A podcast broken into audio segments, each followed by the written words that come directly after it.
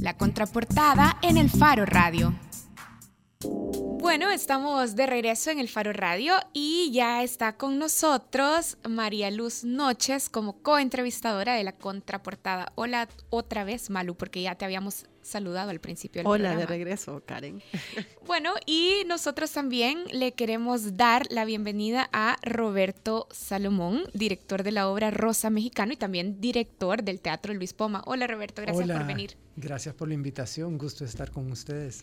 Bueno, y nosotros queremos hablar de Rosa Mexicano, este drama fantástico, como se describe en la página del Teatro Luis Poma, que estrena esta semana y que va a estar del 4 hasta el 14 de octubre en la cartelera del teatro. Y bueno, por sí, estamos en la segunda semana de Rosa Mexicano. Bueno, ya estrenó, es cierto. estrenó Yo la estoy desconectada. pasada. 4 de octubre estrena esta semana, estoy Sí. diciendo. Ajá. O sea, pasó. queda todavía cinco funciones eh, a partir del jueves del 11 al 14. Es la, es la campaña la que me tiene desorientada de las Así- fechas. así Ajá. es. Ajá. Bueno. Pero el 3, el 3 de febrero no se te olvida, ¿no? No, no, no. Esa fecha no se me Ay, sí, Dios. no, no me deja. No, hombre, hablemos de no me teatro, deja hablemos de teatro. Hablemos de teatro, sí. Del 11 al 14 tienen cinco oportunidades para poder ver Rosa Mexicano, una excelente obra de Luis Ailón.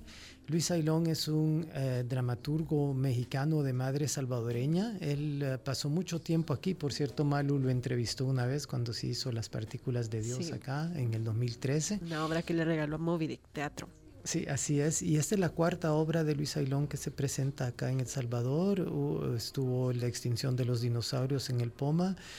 La Bocha produjo Caracoles Estresados y las otras dos ya nombradas. Y eh, Rosa Mexicano es una obra que a mí me ha encantado desde hace como tres años, desde que la leí. Y, y he querido montarla. Y no la había montado antes porque estaba esperando tener el, el elenco indicado para hacerlo, porque eh, es, es una obra que el mismo autor dice que es una, una ceremonia para cuatro ejecutantes, una pieza para cuatro ejecutantes, dice él, pero los cuatro ejecutantes hacen como 20 papeles. Entonces yo al principio quería pues hacer que tuvieran más actores, pero él no estaba tan de acuerdo con eso. Me dijo que lo hiciera si quisiera, pero que no estaba tan de acuerdo y por fin decidí hacerla como, como manda el autor. Y Una es- ceremonia para cuatro ejecutantes. Así Ajá. es, así es. Y los cuatro ejecutantes son Karen Castillo, eh, Nara Salomón, Oscar Guardado y Henry Urbina. Y eh, bueno, eh, es una obra, es una obra muy fuerte, es una obra muy lúdica. Se, uno se ríe mucho en la obra, pero al mismo tiempo pasan cosas tremendas. Sobre eso quería preguntarle justamente porque queremos entrevistarlo, Roberto. Usted todo nos ha venido a contar. Déjenos hacerle un par de preguntas. Vaya, pues me callo. Ya, ya estoy Déjeme hablando más que el, que el invitado anterior. Mm, no. Eh, justamente sobre eso que usted planteaba ahorita, que un drama fantástico, pero también que nos lo plantean como una fábula, ¿no? La joven que tiene su amor de telenovela, pero que el amor se le va convirtiendo en un monstruo. Eh, algo que también usted ha dicho. Los sueños que, que se convierten en pesadillas. Exacto. eh, una fábula que usted también ha dicho que tiene mucho que ver con situaciones que vivimos actualmente en el país, como tiene que ver la violencia contra la mujer. Eh, sí quisiera Así que es, nos porque amplia- básicamente es una obra sobre el feminicidio. Exacto. Entonces, usted siempre ha tenido esta idea de llevar a las tablas no solo cosas que para que la gente disfrute y se entretenga y digamos se olvide un poco de la realidad, sino que también siempre se ha interesado por llevarle parte de esa realidad a las tablas, porque no todo puede ser risas.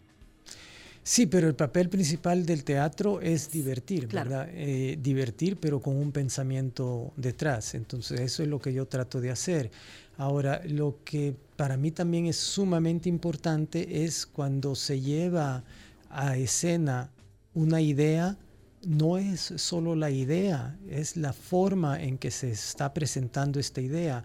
Yo estoy en contra del, del, eh, de la, lo que yo llamo la ONG, ¿cómo se dice? ONG. Del, no lo Del puedo decir, teatro. ¿verdad? Del teatro, porque es decir, eh, estoy en contra de hacer, de hacer bueno, si te hacen un pedido, ¿por qué no hacerlo? Pero que sea claro que es un pedido y que no es una obra de arte. Es un pedido para una organización. Roberto está en contra de hacer activismo desde el teatro. ¿Es esto? Es eh, el, puede haber elementos de activismo en el teatro, pero me parece que el teatro puede ir donde ya no puede ir eh, la radio, la televisión y el periodismo. El periodismo puede ir hasta cierto punto en la denuncia, ese es su papel, pero el teatro tiene que transformar esta denuncia en algo más, en un entretenimiento, eh, no le tengo miedo a esa palabra del entretenimiento. Me parece que la gente tiene que divertirse viendo y tiene que aprender también viendo. Porque el, el entretenimiento entonces no es simple sinónimo de banalización de los fenómenos. Porque a lo mejor por eso algunos le tendrán miedo a la palabra, porque la asociarán con una banalización de los fenómenos. Sí, pero quizás te respondo con una cosa que me dijo una persona que aprecio mucho, que es una, una víctima de guerra, que sufrió mucho en la guerra. Salió del espectáculo y me dijo, bueno, entonces yo lo que he entendido hoy es que si yo me subo a un escenario, a una tarima, me dijo, a una tarima, y cuento todo lo que me sucedió en la guerra, eso no es teatro. ¿Entendiste todo? Le dije, eso no es teatro, eso es testimonio. Luego viene un dramaturgo y tiene que tomar eso y darle una forma para que sea entretenimiento para el público y que sea una obra de arte.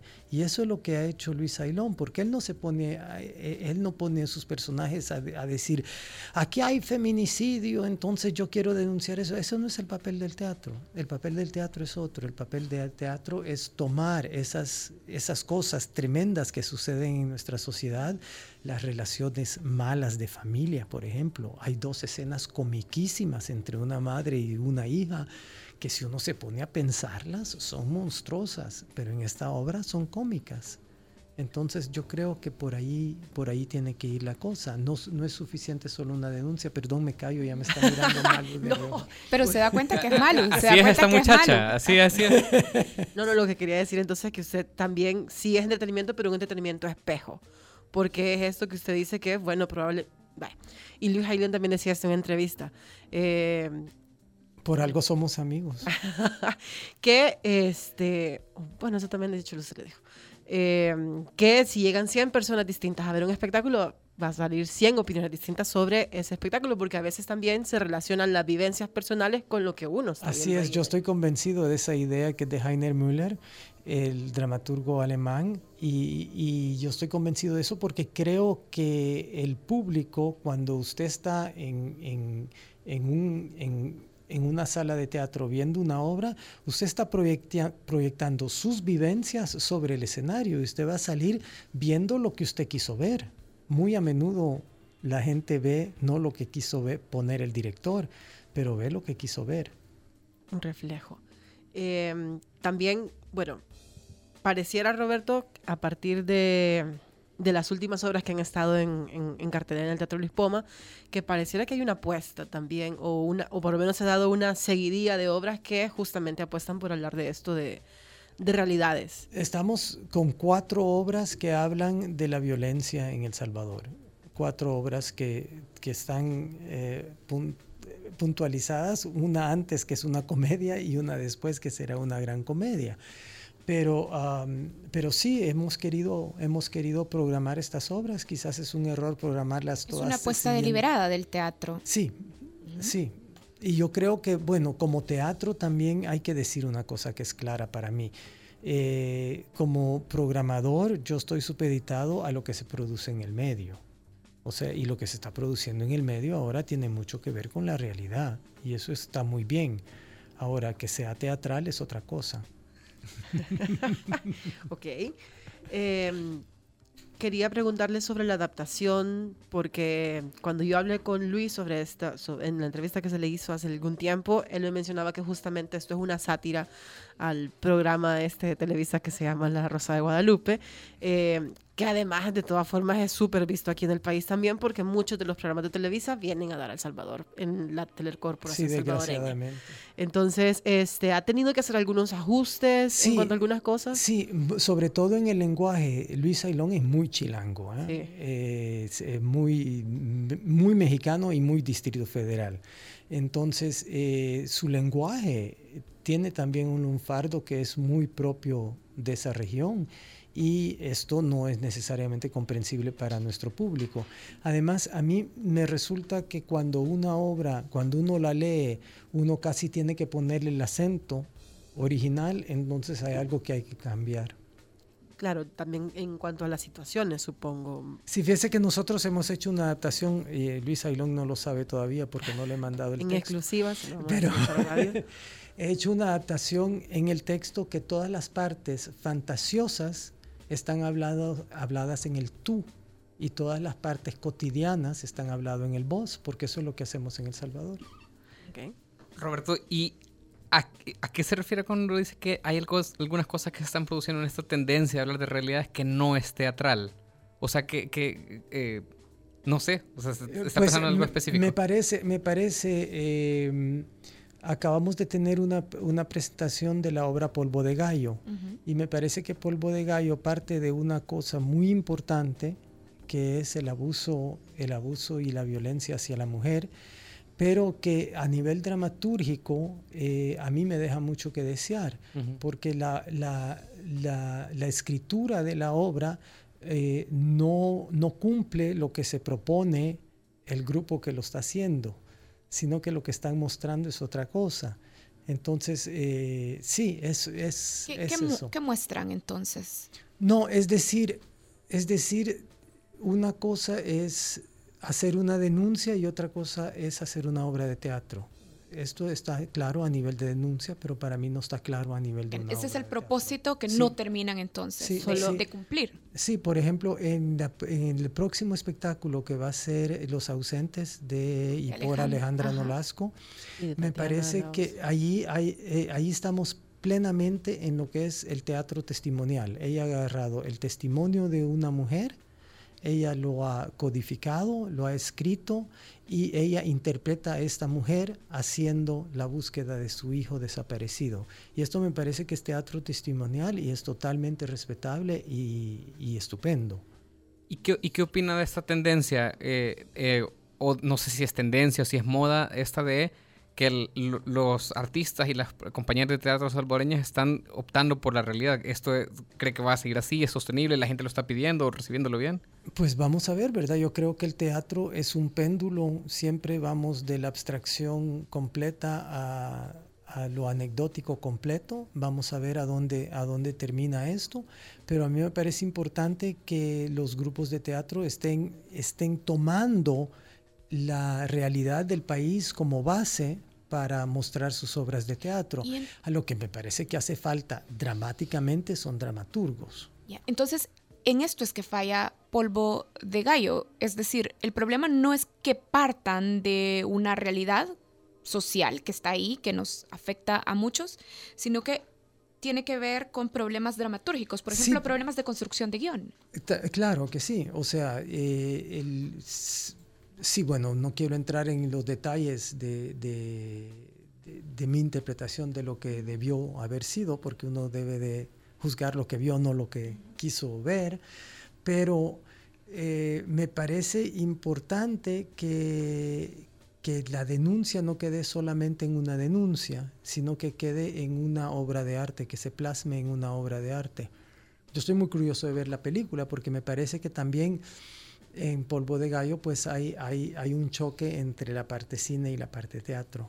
Sí, que de hecho lo- los visuales de Julio López son increíbles. Maravillosos, maravillosos. Eh, solo quería preguntarle justamente porque, bueno, este es un proyecto ganador del Premio Ovación, en el que obviamente no se ve el guion de nada, sino lo que se presenta es un proyecto, algo que está por desarrollarse.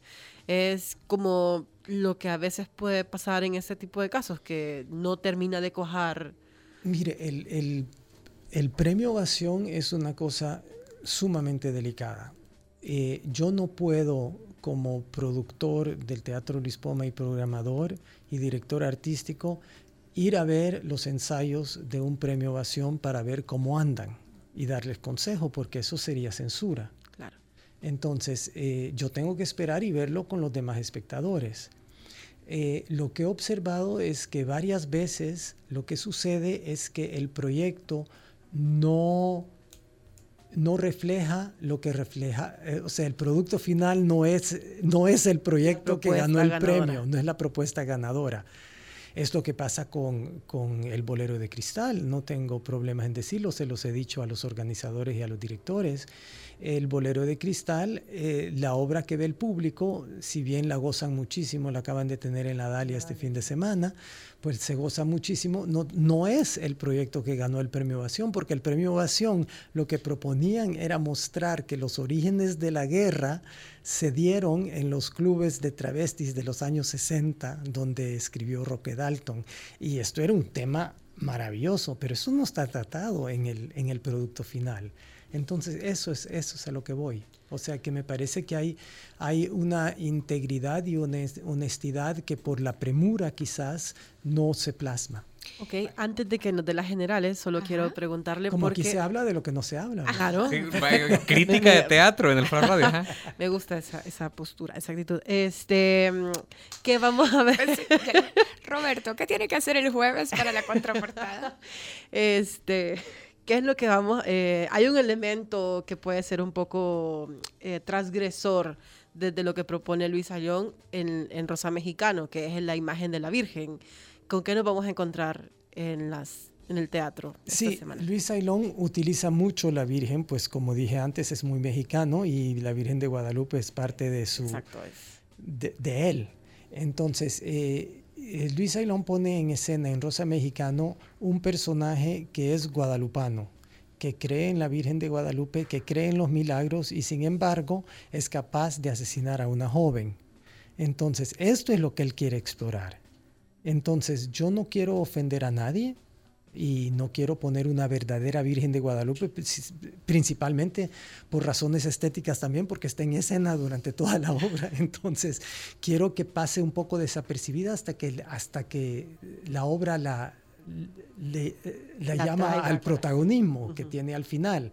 Entonces, he optado por ir a algo a una representación de esa figura de manera mucho más abstracta. O sea, es, es, una semblanza de una escultura de una virgen, pero no se puede identificar, solo, salvo unas personas sí la pueden identificar claramente. A mí me lo dijo. y los que estudiaron iconografía.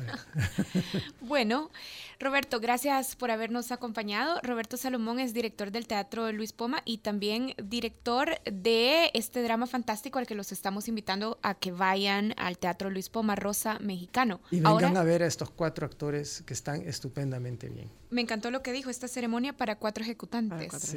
Bueno, ahora sí lo voy a decir bien. La obra estrenó la semana pasada, el 4 de octubre, pero si no la vieron la semana pasada, todavía tienen oportunidad de verla hasta el 14 de octubre, jueves y viernes en el Teatro Luis Poma a las 8 de la noche, sábado a las 5 y a las 8 de la noche y domingo a las 5 de la tarde. Así es. Lo dije bien. Muy bien. Me reivindiqué. Bravo.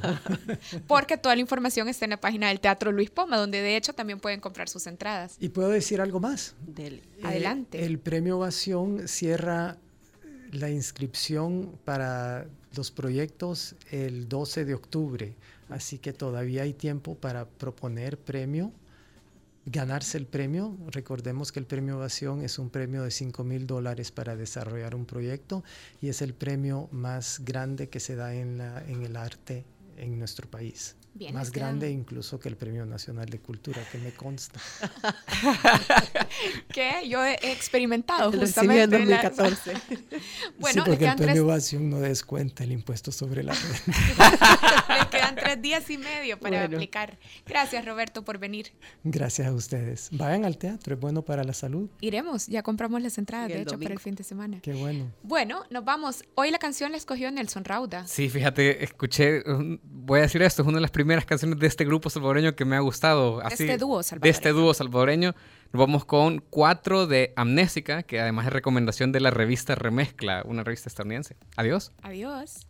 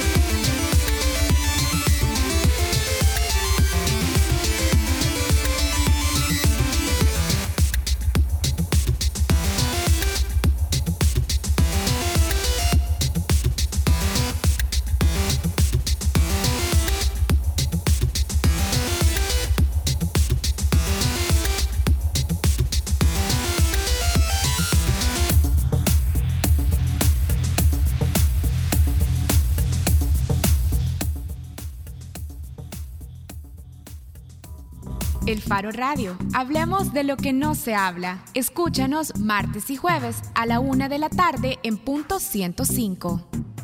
Los conceptos vertidos en este programa fueron de exclusiva responsabilidad de El Faro Radio. AFP Crecer te invita a la conferencia magistral Summit 2018, presentando a Tal Ben Shahar, experto en felicidad y liderazgo, que ha enseñado las clases más populares en la historia de Harvard con el tema La ciencia de tu felicidad, cómo nuestras decisiones influyen en nuestro futuro. Este evento hace parte de la gira Sura Summit, realizada en las ciudades principales de Latinoamérica y por primera vez en El Salvador, exclusivo para clientes de AFP Crecer. Más información en crecer.com.sb. Piensa construir, piensa en calidad. Piensa en Megablock. Para decorar, ampliar o construir, en Megablock encontrará los mejores productos de concreto al precio justo. Desde adoquines con tecnología bicapa hasta bloques estructurales. No lo piense más y llame al 2523-2300. Mega calidad, mega servicio, mega economía, mega en todo.